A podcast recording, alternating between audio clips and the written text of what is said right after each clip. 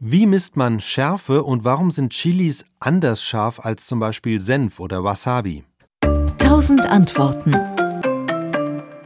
Das sind tatsächlich unterschiedliche Arten von Schärfe. Bei den Paprika-verwandten Gewächsen wie Chili, Peperoni oder Cayennepfeffer, da gibt es seit knapp 100 Jahren eine Maßeinheit.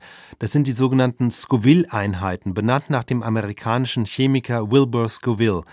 Scharf wird die Chili nämlich durch bestimmte chemische Stoffe, die Capsaicine. Und beim Kontakt mit der Schleimhaut im Mund täuschen diese Capsaicine dem Nervensystem eine Verletzung vor.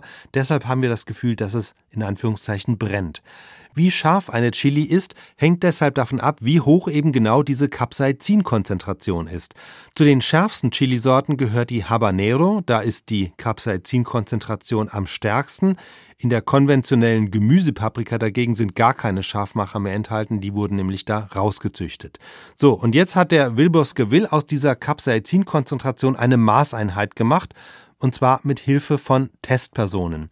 Dazu hat er Chilis püriert und dann so lange mit Zuckerwasser verdünnt, bis die Versuchsperson nichts Scharfes mehr geschmeckt hat. Je mehr Capsaicin also in der Probe war, desto mehr musste er verdünnen und auf diese Weise hat er eine Skala von 0 bis 16 Millionen erhalten. Also 16 Millionen wäre reines Capsaicin. Das heißt, wenn man ein Gramm reines Capsaicin hätte, müsste man 16 Millionen Gramm, also 16.000 Liter Wasser dazugeben, damit man die Schärfe nicht mehr schmeckt.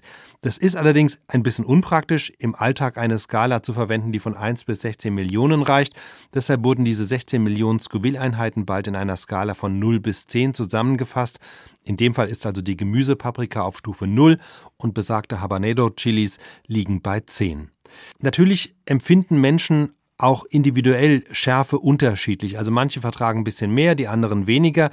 Und das ist auch der andere Grund, warum das ursprüngliche Messverfahren unpraktisch war. Bei manchen Versuchspersonen musste ein bisschen mehr verdünnt werden als bei anderen, bis sie die Schärfe nicht mehr geschmeckt haben. Deshalb war das ungenau. Heute haben die Chemiker objektivere analytische Methoden, um die Konzentration von Capsaicin genau zu bestimmen. Aber trotzdem hält man sich noch immer an diese Skala. Ganz anders ist es jetzt aber bei der Schärfe zum Beispiel von Senf oder von Meerrettich oder Radieschen oder so. Denn hier ist es nicht Capsaicin, sondern da ist Senföl für die Schärfe verantwortlich. Dieses Senföl kommt nicht nur in Senf vor, sondern eben auch in Radieschen oder in Kresse oder Meerrettich. Und man schmeckt es ja auch, dass es eine andere Art von Schärfe ist. Die geht so mehr auch durch die Nase. Und zwar kommt diese Senfölschärfe durch ätherische Öle, die in diesem Senföl enthalten ist. Der Haken ist und auch der große Unterschied, ätherische Öle sind flüchtig. Also die Schärfe lässt deshalb mit der Zeit nach, weil die Öle verdampfen. Deshalb zum Beispiel verliert Meerrettich nach einer Weile an Würze und schmeckt lasch, im Gegensatz zu den Chilis, die immer scharf bleiben, auch wenn sie lange an der Luft hängen und trocknen.